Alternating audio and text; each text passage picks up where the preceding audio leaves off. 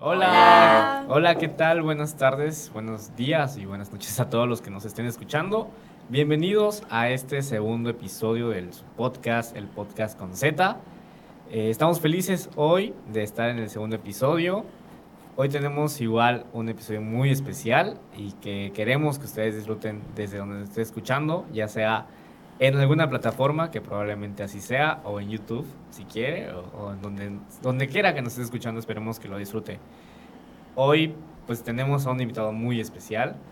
Eh, es nada más y nada menos que nuestro queridísimo y estimadísimo maestro Javier Venegas, que tiene una larga carrera profesional y que pues nació en Sonora el 11 de noviembre de 1959, estudió en la Ciudad de México en el Colegio de Ciencias y Humanidades de la UNAM y comenzó en el periodismo desde los 17 años, así que podemos decir que es un gran referente para nosotros que nos estamos formando, así como también eh, pues ejerció diversos cargos en varios puestos eh, que tengan que ver con comunicación.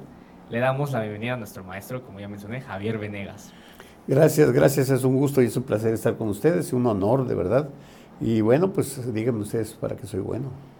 O para qué somos buenos todos, ¿no? Así es. Pues, pues no sé, mis compañeros, si quieran decir algo antes de empezar con el meollo del asunto.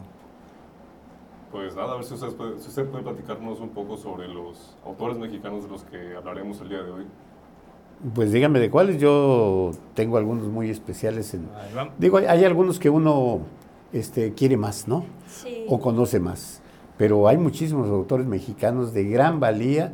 Este, uno de ellos fue premio Nobel eh, de literatura y no ha habido más, aunque yo creo que merecerían algunos otros haberlo sido, pero desgraciadamente pues no.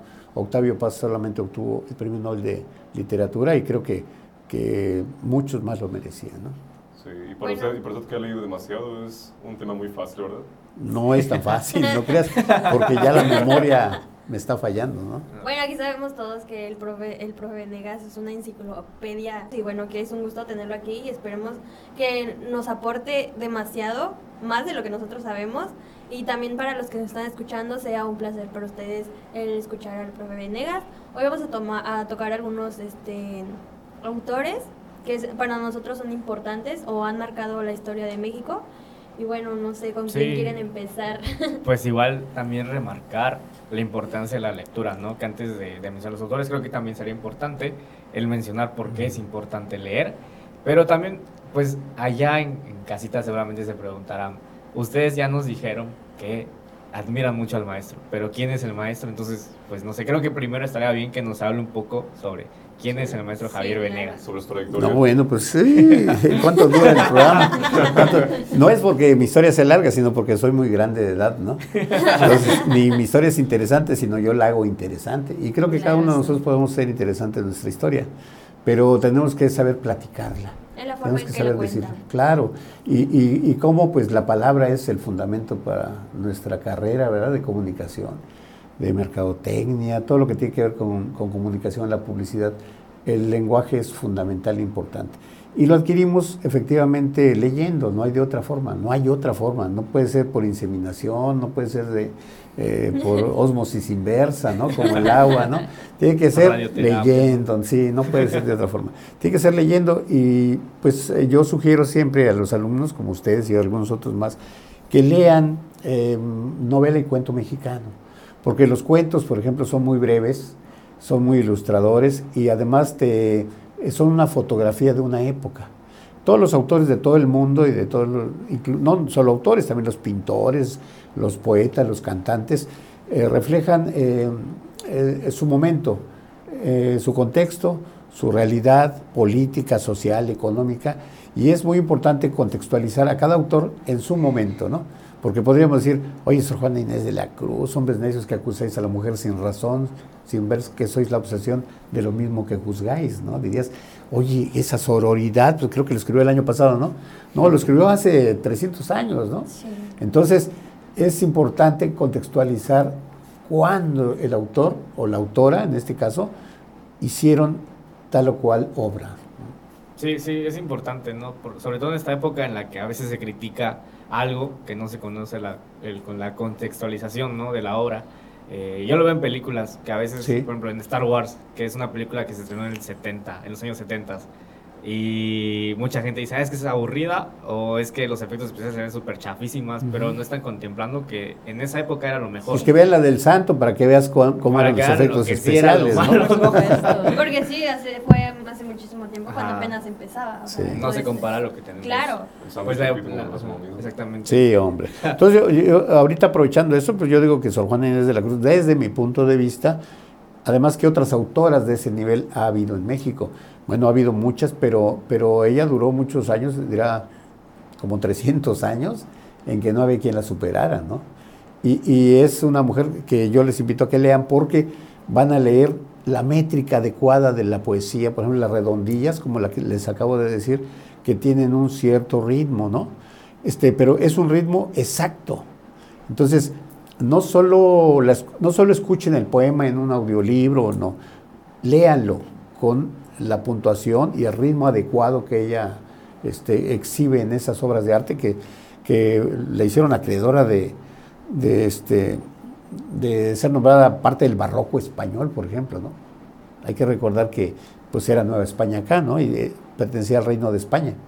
Pero no solo eso, sino su vida que además se inclinó por ser monja, no por otra cosa, ni porque era muy religiosa, sino porque era la única forma que tenía para poder estudiar y para poder escribir. Y hizo muchos textos y muchas este, obras de teatro para la corona española, por ejemplo. ¿no?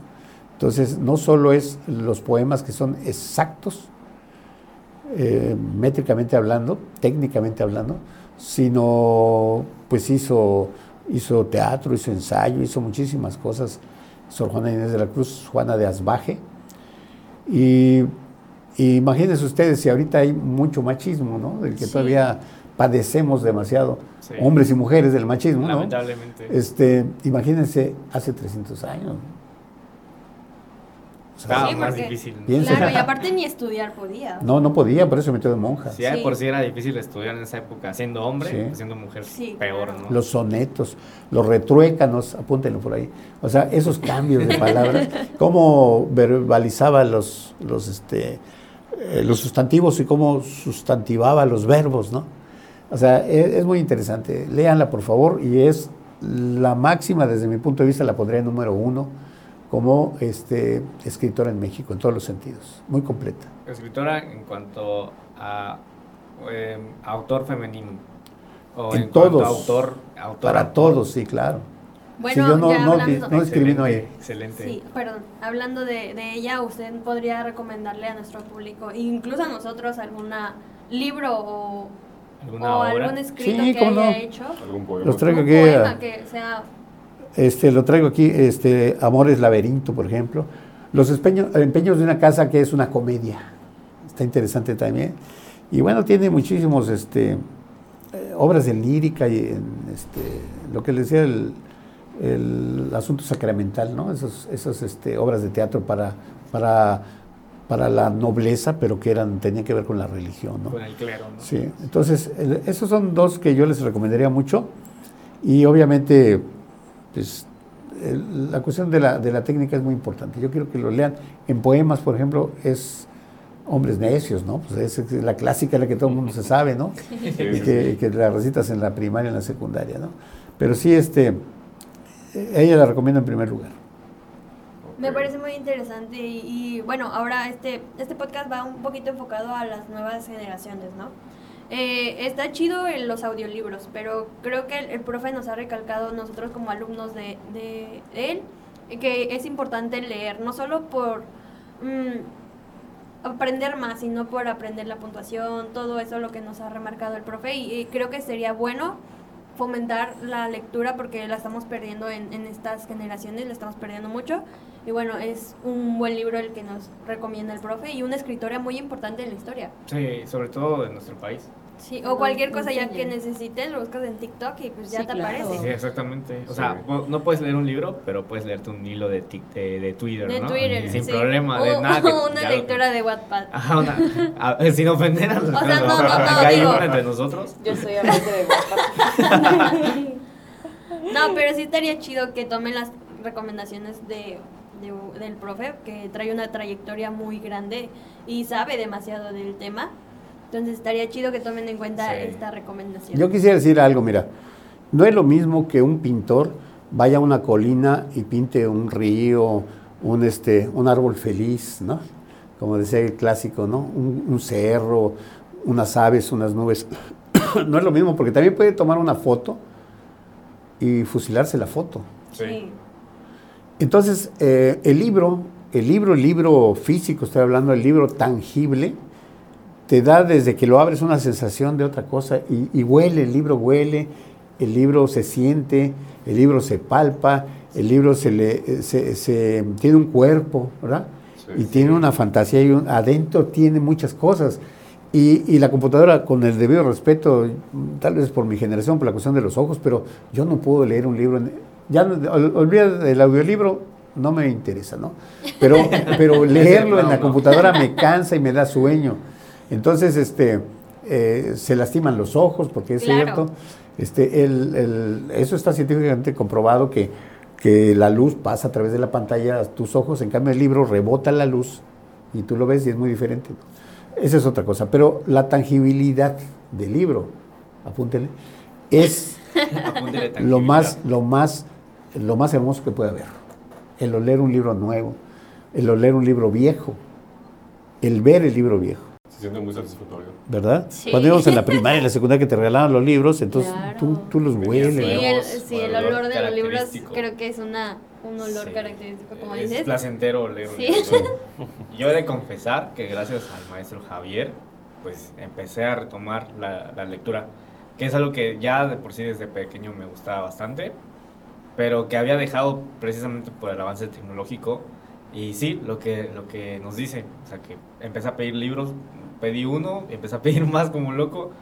Y lo, lo mejor, o sea, era, era llegar, que llegue, abrir el libro y oler sus páginas. Y luego ponerlo ahí en la espera de que lo vaya a leer mientras termino los demás, ¿no?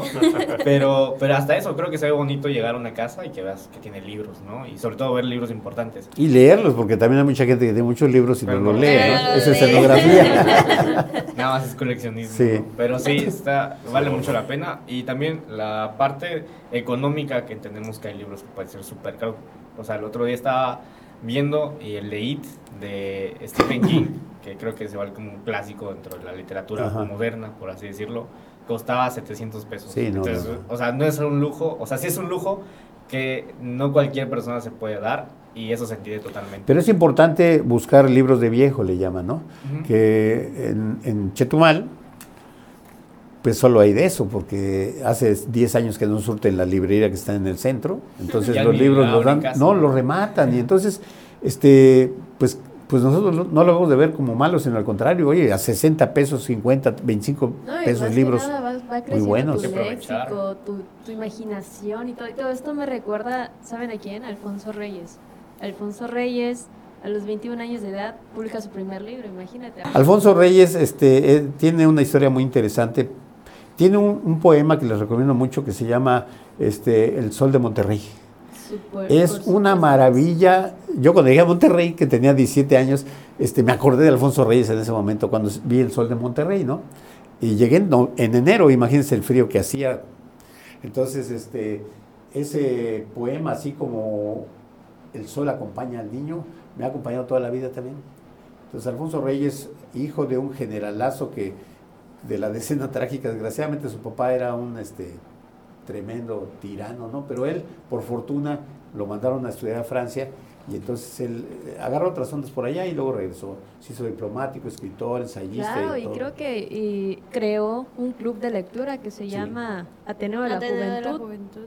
Bueno, y aparte la, la biblioteca de Alfonsina que él obsequió, no sé qué cantidad de miles de libros que obsequió a- Impresionante. a México, ¿no?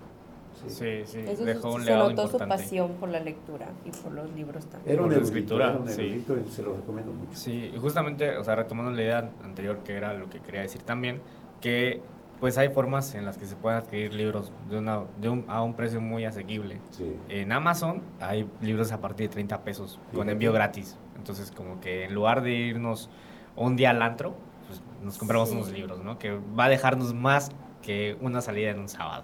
Y cuando Sí. se hacen grupos como este, por ejemplo, pues se intercambian los libros y Por ya, ya te ahorras un dinero y, y es una, una maravilla, ¿no? Exactamente. Igual, por ejemplo, los que viven en Chetumal, hay un dato por ahí de que en, la, en el mercado nue- en el mercado viejo, perdón, del lado donde está el Oxxo, por donde está el Callejón del Arte, hay un espacio, hay un stand en el que hay libros que puedes eh, ir a buscar, te los puedes llevar, pero tienes que dejar algún otro libro cuando regreses o algo así, y se me hace muy padre porque pues es de forma gratuita, y seguramente tenem- tenemos todos un libro en nuestra casa, o sea, ya sea algo que nunca hemos leído porque ya es muy antiguo o algo y a lo mejor no te llama la atención, pues puedes ir a ver algo al mercado de Chetumal y a lo mejor pues encuentras algo interesante o en donde sea que nos estés escuchando, pues a lo mejor encuentras algo padre ¿Y en, en- dice? en Amazon.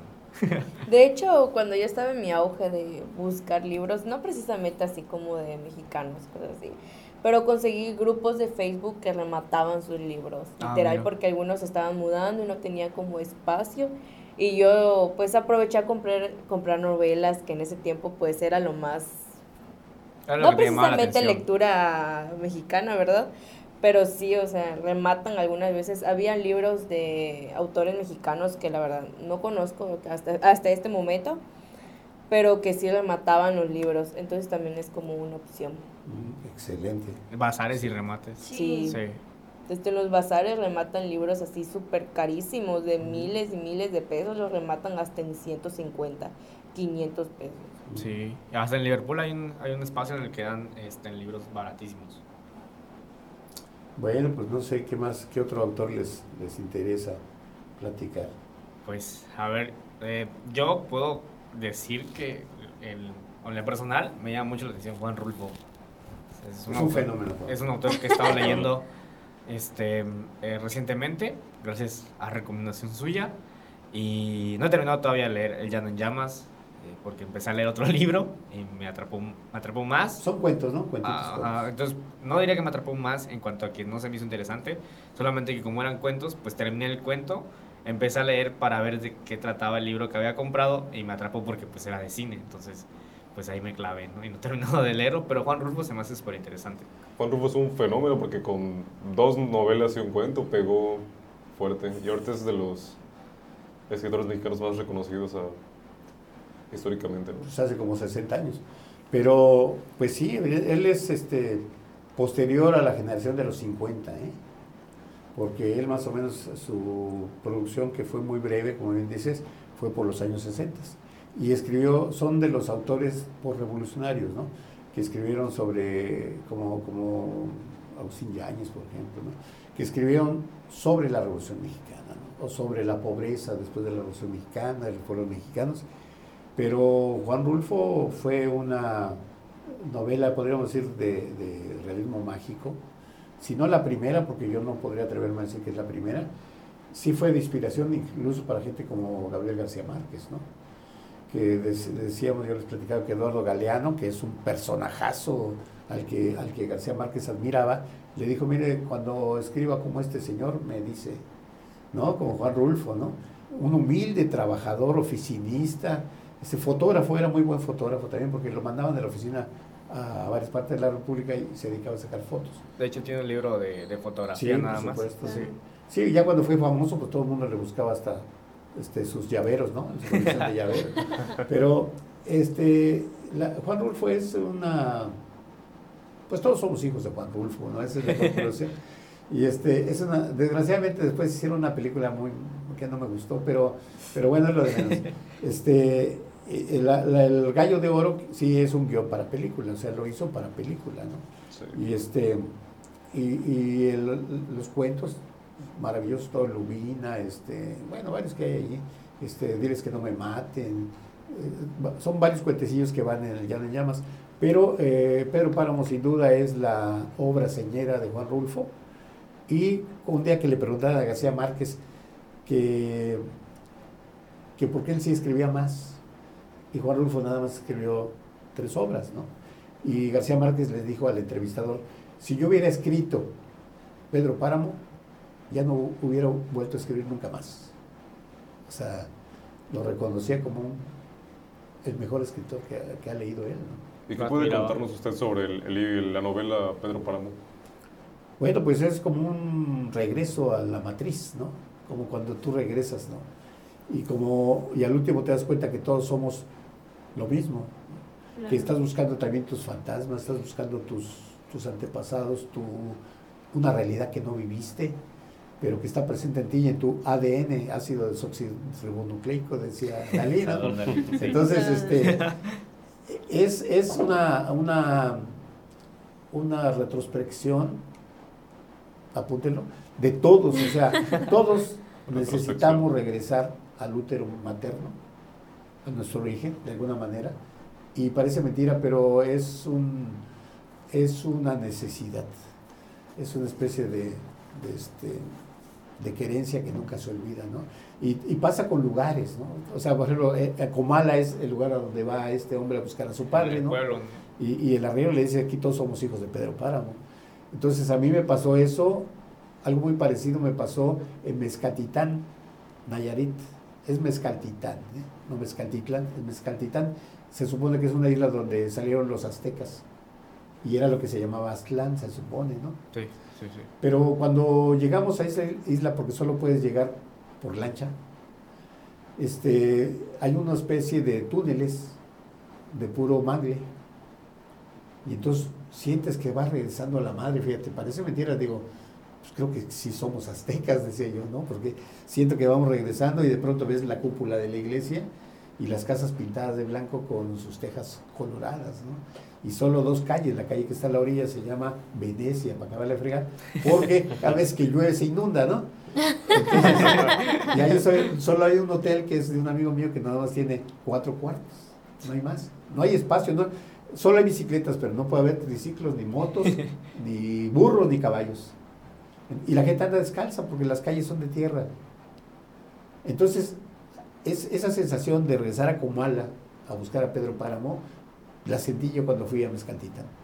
Entonces, eso, pero yo ya había leído Pedro Páramo, entonces te, te, hace revivir una sensación que tú tuviste con el libro. Fíjese lo importante y lo interesante de la literatura, ¿no? Sí. O sea, identificas el lugar. No es ese del que hablaba Rulfo, pero la sensación es la que, la que yo sentía al leer el libro claro. y al visitar esa isla. Sí. Y esa es una de las ventajas de leer los libros en físico también, ¿verdad? Sí, cómo no. Sí, aparte creo que igual despierta el interés, no solamente por la lectura, sino porque a veces tenemos esa semillita de querer escribir, ¿no?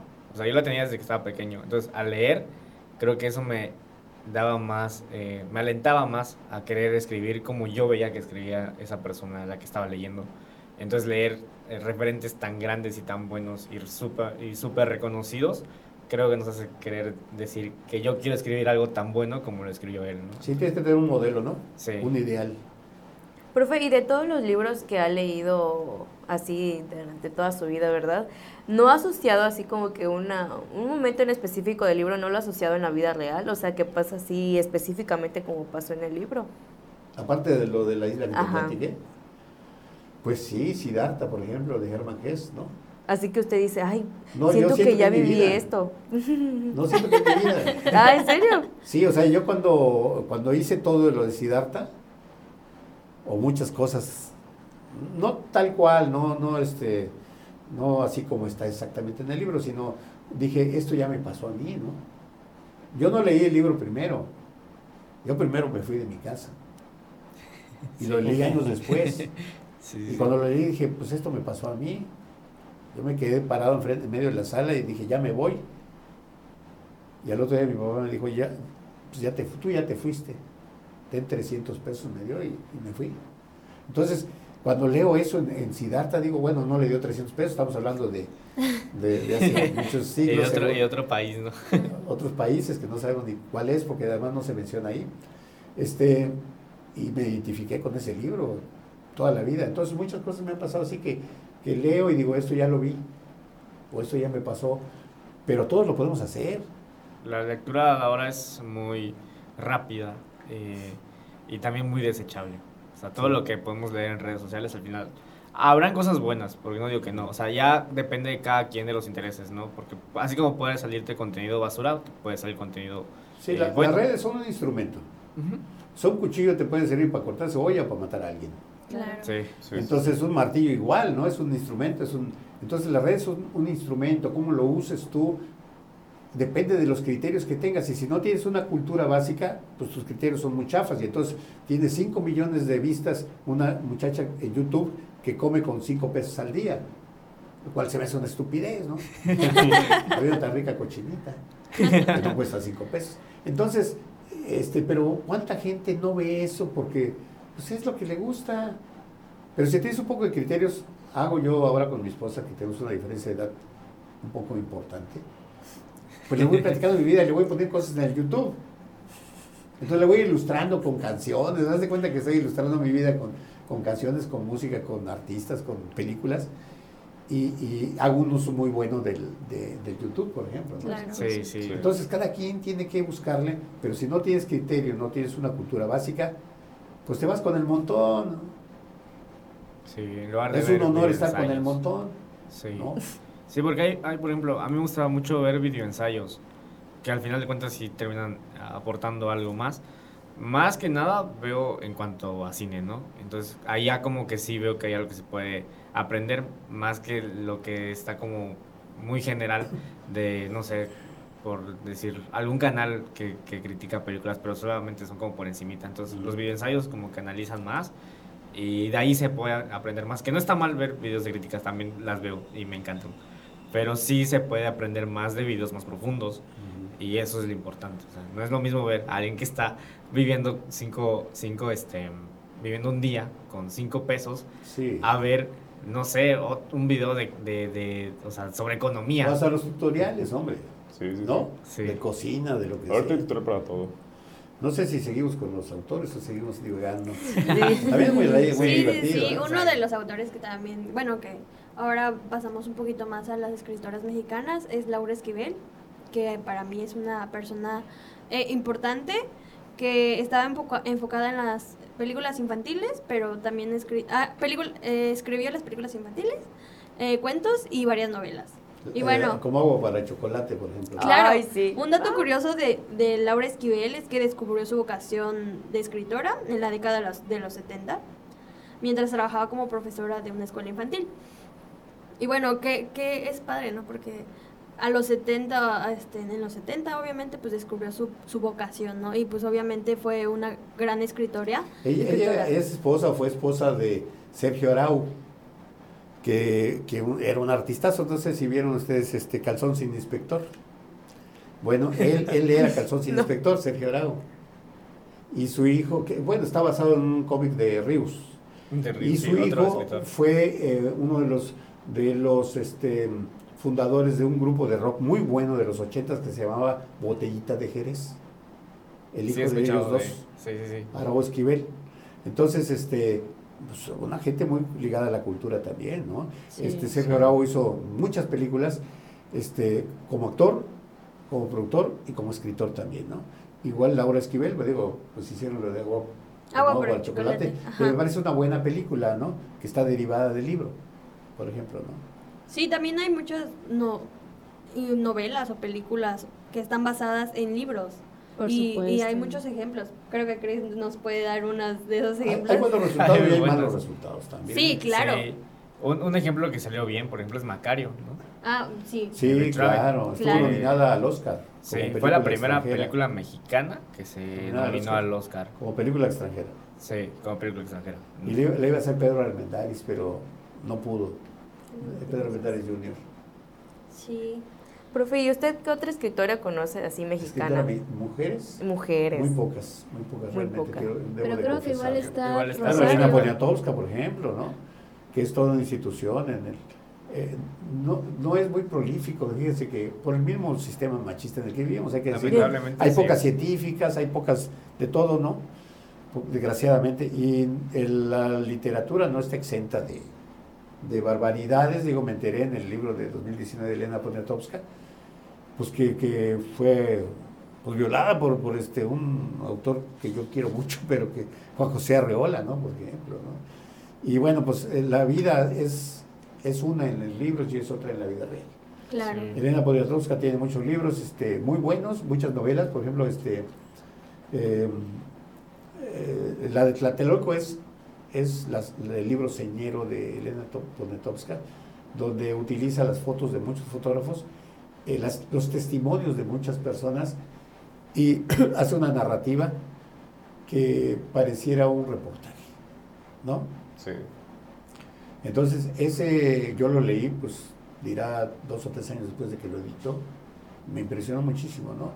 Y ya le empecé a seguir, este, me acuerdo de los libros, ahorita verá, de este, creo que ni la tengo aquí.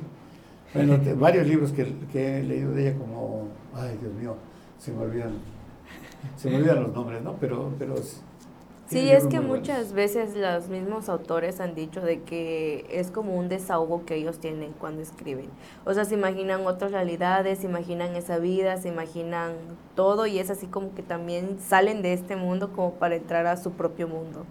Y por eso. Sí, ot- otra autora que precisamente son pocas las que terminan resaltando, desgraciadamente por el sistema que maneja México, ¿no? que es opresor en cuanto a, a la comunidad femenina. Eh, una de ellas es Rosario Castellanos, Ah, muy bien, sí. que, que, pues escribió y ha sido muy importante a nivel nacional Fue e diplomática internacional. también. Sí, o sea, se, se, se realizó varias, varias profesiones, no solamente fue Era escritora, ¿no? maestra, escritora, ensayista.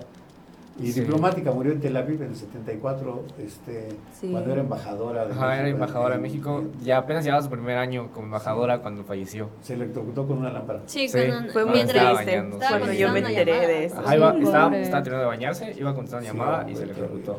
Entonces, pero ella escribió, por ejemplo, Balún Canán, ¿no? Sí. Ella escribía mucho sobre las realidades de... No la traigo aquí. ¿De las mujeres? la traigo. De- no, de Chiapas, por ejemplo, de la, de la pobreza y de la, Ah, sí, la, su- la clasificación de Sí, la su como mm, clasificación era de sobre indígena y Sí. el feminismo, porque también fue un icono muy importante dentro del Claro feminismo. sí. Sí, es un, es un icono importante en cuanto a este término que a veces se asocia con cosas negativas, que para nada es así. Eh, pues ella es una, Rosario Castellanos es una autora muy importante para el movimiento feminista, Sí. que ahora está resaltando mucho más y que creo que conviene a toda la sociedad en general entender pues de qué trata el movimiento feminista. Fíjate que cuando vi Macario, este, yo no sé Macario, Macario está este, contextualizada en Chiapas, ¿no? Ujú. A- Aunque quién sabe dónde grabaron, creo que en Morelos, en el estado de Morelos, pero, pero eh, me acordé de Rosario Castellanos de Balún Canán, por ejemplo, ¿no? Este, yo sentía que ese, era- ese era el Chiapas que ella describía, ¿no? Porque ella era de clase media, media alta, ¿no? No era, no era de la clase pobre, pero ella convivió con mucha gente este, de pobreza extrema incluso, y narra eso en sus libros, ¿no? Sí. En sus novelas. Sí, igual como mencionaba Cristian de, defen- de ser defensora del feminismo, también está Ángeles Mastreta, que igual es una escritora y periodista mexicana, todavía no ha muerto. Ella todavía... Sí, también de un escritor. Sí, sí. Sí, igual es un escritor. ¿Cómo no? Importante. Los dos son muy buenos. Sí. Morir en el Golfo, por ejemplo, ¿no? Sí, de hecho, Ángeles Mastreta tiene una de las, uno de los mejores libros que es Arráncame la vida. Arráncame la vida. Sí, que trata más o menos así como quitar esa imagen idealista que tenían los hombres en esa época. O sea, como que mm, Ángeles desmatifica la imagen ideal de una mujer. Entonces, en ese libro, que pues igual en esos años era pues lo mismo, la opresión a las mujeres. De hecho, ganó el premio Mazatlán con, con Ah. Arráncame la vida. Igual, mira. una, una de las novelas que sacó, que fue en 1977, fue Mal de Amores, y con eso ganó el premio Rómulo. Y pues eso la convirtió... Rómulo Gallegos.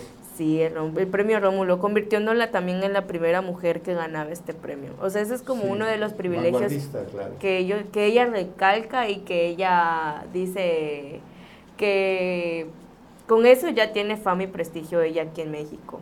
Y es muy defensora del feminismo también, apoya mucho Sí, a las mujeres con sus novelas, con el arte que ella crea. Ella dice que su mundo para que su mundo de ella, que le- ella lo que más le apasiona es escribir, que las personas, bueno, mayormente que las mujeres brillen, que las mujeres sobresalten, que tú brilles sola también, pero que no aplaces a los demás. Es como que su, le- su lema. Sí. Que el sol salga para todos. Eso. Eso le Sí. encanta y, y venir a Chetumal. Sí, porque en diciembre vienen siempre. Sí, ah, bueno, igual viene por su esposo, ¿no? Sí, vienen a ver a su familia, pues acá están Sí. es de él, pues. Y ya para ir como encarrilándonos hacia el final de este tan ¿Cómo? buen programa, que está o sea, pasó volando el tiempo, pero vamos a seguir hablando, o sea, todavía no, no- no terminamos, nada más para que ya como que pues pare más la oreja y ponga más atención porque esto ya casi se acaba. Eh, pues no sé, a Armando Fuentes Aguirre Catón. Catón, Que no lo tengo entre mi, respetos. entre, entre mi lista que traje, pero cómo no, claro que merece un, un espacio aparte, ¿no? Y sigue vivo igual. Pero aparte, yo lo valoro mucho como historiador, Sí. amén de, de cronista, ¿no? Que ya lo hemos visto y lo hemos escuchado y nos ha, nos ha desternillado de risa, ponte el. Nos ha desternillado de risa. Y este, pero como historiador es extraordinario. Yo, yo digo siempre que si los maestros de la primaria o la secundaria tomaran los libros de Armando Fuentes Aguirre Catón como base para sus clases de historia, este país sería diferente. Y lo digo Sí, en serio, lo digo sinceramente. ¿Sí has leído algo? No, y aparte es una persona a admirar, te envuelve contando la historia, te hace sentir, volver a sentir todo lo que te está contando. es Pues en el libro lo vas a escuchar, haz de cuenta que lo estás viendo en el libro. Claro, Sí. claro. O sea, yo jamás lo he leído, pero he visto sus conferencias y te atrapa con su manera de contar las, las cosas. Su voz, más es cómo maneja su voz. Su voz Tiene una forma muy... Sí. Ajá. Sí. Es muy, es, ¿cómo se Muy dice? particular. Claro, particular la forma en la que habla y cómo, cómo habla, ¿no? Habla Porque con mucha Se nota propiedad. su trayecto Claro. que ha tenido Sí. en su Bueno, voz. yo le recomiendo sus libros, digo, ya que estamos hablando de escritores, ¿verdad? Sus libros sobre la independencia, la revolución. No me acuerdo de los nombres de... La otra historia de los- México y está creo que Maximiliano y... Sí, algo así, pero no son- son nombres, Creo que Benito este, Juárez, algo así. Lo, lo importante es que la portada está, por ejemplo, Madero y, este, Y Díaz. Y, Porfirio Díaz. Ajá. En el otro está, eh, este, me parece que, que Hidalgo y Allende, o este, más bien este, Iturbide, ¿no? Son las etapas que él, que él ve de la, de la historia de México y las historias que platica adentro son las historias que nadie nos platica, que ocurrieron en la realidad y que él, está, que él documentó, pues evidentemente investigó.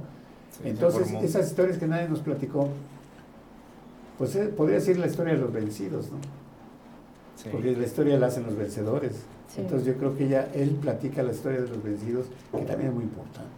Sí, claro, también se puede aprender mucho de ello. Y de hecho, la forma en la que pues él escribe es muy reconfortante de leer, ¿no? Porque sientes que estás platicando con alguien, o sea, no sientes que alguien Con un esté- amigo. Ajá, con un amigo, sí, exactamente. Su forma de expresarse, eh, su forma de, de- de, pues redactar.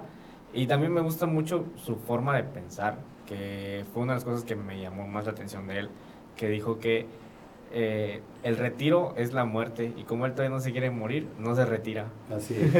No, pero aparte hay que decir una cosa, él es panista de hueso colorado y es un hombre de derecha, pero es un hombre muy revolucionario, o sea, es decir, yo lo catalogaría de izquierda, ¿no?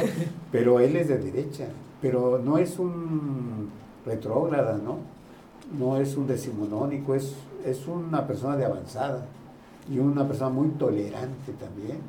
Y yo calculo que, que hay que aprovechar todo lo que él sabe, porque también ya está en el ocaso de su vida. Hay que decir, es una cuestión biológica, ¿no? No es que uno quiera o no quiera. Sí, Y, este, y, y yo creo que es una muy buena oportunidad para recomendar los libros de Armando Fuentes Aguirre. No lo tengo en mi listita, pero, pero qué bueno que lo recordaron. Sí, Sí. es que, Sí, sí, pues ustedes no lo pueden ver, pero el maestro trajo aquí su lista con de dos páginas. Sí, o Llena de no me dio información. tiempo ustedes. Ahorita que el camino. que seguramente habrá otro otro episodio con el maestro, Con todo porque gusto. pues Sí, digo, yo que quería hablar de Carlos Fuentes, de José hoy. Emilio Pacheco, de José Arreola, que José Arreola solo estudió hasta tercero de primaria, ¿eh? Wow. para que sepan. Autodidacta, ganó miles de premios, no saben ustedes cuántos, este, hizo muchos cuentos, este, hizo, hizo novela, hizo ensayo, este, y yo le recomiendo que lo vean porque él sí hizo mucha televisión, curiosamente, con José Arreola. Parece que estaba loco, ¿no? Y parecía un vampiro, ¿no? Pero, pero siempre te divertías con sus, con sus disertaciones. Un gran manejador de la lengua española, ¿eh? Sí, de hecho estaba viendo en, en Amazon me llamaba la atención comprarme Varia Invención de Juan. José Arriola, pero no no me no, no estaba tan seguro si sí o si no. No, lo que quieras de José Arreola. Igual igual las batallas en el desierto de José Emilio Pacheco. Ándale también. Yo, yo leí, eh, disculpen que les interrumpa, o sea, que les haga un paréntesis. Yo aprendí a leer gracias a Juan José Arreola, porque él hacía este, una especie de... eh, un, un libro que no me acuerdo cómo se llama exactamente, este, si es el galano arte de leer o el galano arte de escribir, que es una recopilación de fragmentos de cuentos y de novelas. Entonces, a los 11 años lo agarré y, y ya no paré. Hasta ahora. Bueno, creo que se sería un buen consejo de que es que lean a Juan. Para que, como dice el profe, él aprendió a leer y Ajá, creo que viniendo las palabras y el consejo de él, creo que sería una muy buena eh, lección de, de libro y literatura. Y hay una cosa interesante que yo les quiero recalcar, aprovechando eh, la oportunidad que me ofrecen en estos micrófonos, que la mayor parte de los que hemos platicado y los que nos faltan por platicar, tuvieron como inspiración a Sor Juana Inés de la Cruz. Fue la base. Nada más eso se los digo. Una palabra clave. Sí, Sí. Ahora, fundamental. otra cosa interesante que les quiero, eh, este, que, que quiero que chequen muy bien. Vean la edad de esos personajes. Yo creo que la cultura larga la vida, Sí. Sí. Todos llegan a una edad excepto Sor Juana avanzada. Inés de la Cruz, que Sí. murió joven. Sí. Pero en esa época ya Sor Juana ya era viejita, aunque tuviera 40 y an- 42. Ya. Pero es que la gente no vivía tanto antes. Sí. La Pero- esperanza de vida no era tan buena. No. Entonces, vean la edad de todos estos y chequen cuánto vivieron. Sí. Claro que sí. Es una casualidad. Exactamente. Bueno, pues creemos, bueno, no sé. Es, yo creo que es segurísimo que habrá segunda parte de esta plática porque Claro. está buenísima y por tiempos pues ya no podemos continuar. Pero agradecemos que ah, nos haya acompañado el día de hoy y seguramente le, le- le, pues, le molestaremos de nuevo para que no nos acompañe. Nosotros más episodios hablar, con el profe. Sí. Para que nos hable de su autor favorito. Luego. Sí, con todo gusto. Hasta que no, Nada más elija uno, profe, nada más se puede uno. lo hacemos hasta host del programa ya. Sí, ya va a ser parte de nuestro programa el profe. Sí, pues muy feliz de que nos haya acompañado, de que haya estado aquí platicando con nosotros. Estoy seguro que la gente que nos escucha se habrá llevado muchos, pero muchos datos súper importantes. Y, y sobre todo abrir la curiosidad. Exactamente. O sea, yo quisiera que la gente dijera, bueno, ¿por qué tanto de esos cuates que están medio locos o qué les pasa? Vean, sean curiosos, escudriñen. El día que se acabe la curiosidad, se acabó la vida. Así Sí. es. Sí. Claro. Sean curiosos. Ok, pues ya escucharon, a ser curiosos, a leer mucho y sobre todo a leer pues buena obra mexicana, ¿no? Buena Y de todo el mundo. literatura Sí. mexicana. Estamos, hoy es el tema, ¿no? Autores mexicanos, pero Sí. en todo el mundo hay muchos autores buenísimos. güey. Sí, sí, claro, aunque pues es importante conocer de nuestro país, ¿no? Claro, pues, porque- vayas a otro sí, lado, ¿quién exactamente. Tal vez en el futuro hagamos alguno que tenga que ver con otros países, Ah, ¿no? sí, Claro, claro, claro. claro, más internacional, pero Erich Pues- Fromm, uno de ellos. por ejemplo, ¿no? sí, Sí. sí, Saramago, otro, ¿no? otro igual. John Green también me gusta García mucho. Lorca, ¿no? En el caso de la poesía. ¿no? Sí, pues infinidad, ¿no? Porque, pues, Franz Kafka Uf. también, Sí. sí, muy, muy bueno. Simón de Beauvoir, ¿no? Simón de Beauvoir. Irving Wallace. Ándale, no, si ya saben muchos. hay que leerlos, hay que leerlos. Hay que Las leerlos. con el maestro Los conocemos, pero hay que leerlos. maravillosamente bien. Pero bueno, pues ya llegó el final de este programa, el segundo episodio del podcast. Agradecemos a todos y pues a ver qué dicen mis compañeros ya para ir cerrando. No, y sin nada, sin antes mencionar que este segundo episodio hay que agradecer al Instituto La MAT, otro segundo patrocinador. Claro. Comodísimas instalaciones, el maestro seguramente no tiene queja, lo tratamos súper bien. de Excelente. No, no se había admirado de las bonitas instalaciones de la radio, ¿eh? En este estudio. Que por Sí, cierto es la primera vez que entramos también. Qué bueno. no Estamos cortando nuestro listón Estamos- rojo. Estamos estrenando este, este lugar con Qué usted. bueno. No, muchas gracias, es un honor, de verdad. Hay que, hay que usar el, el lugar con alguien que, que lo valga. Y Lo más valga. seguido, y más Claro. seguido. Entonces, pues nada, muchas gracias por acompañarnos. Esperamos que les haya gustado bastante este episodio. Los esperamos para el siguiente programa y no dejen de escuchar el podcast con Z. Spoiler del otro programa. Ah, Ah, sí, habrá muchos invitados y esperemos que el siguiente que venga les guste demasiado. Sí. Eh, estaría muy padre, la verdad. Estamos llegando a la casa por la ventana con invitados. No vamos a parar con eso. Nada más, nada más hay que, hay que, pro- hay que procurar que no siempre esperen invitados, ¿no? Porque pues no Sí, claro, hay que claro. sí, sí. Se van a acostumbrar. se van a acostumbrar a que no invitado y no, también hay que sacar aquí los dramas sin, sin invitados. Hay que guardar bien que los invitados sean para pues programas muy especiales y que los invitados también sean muy especiales. Sí, claro. Claro. Gracias.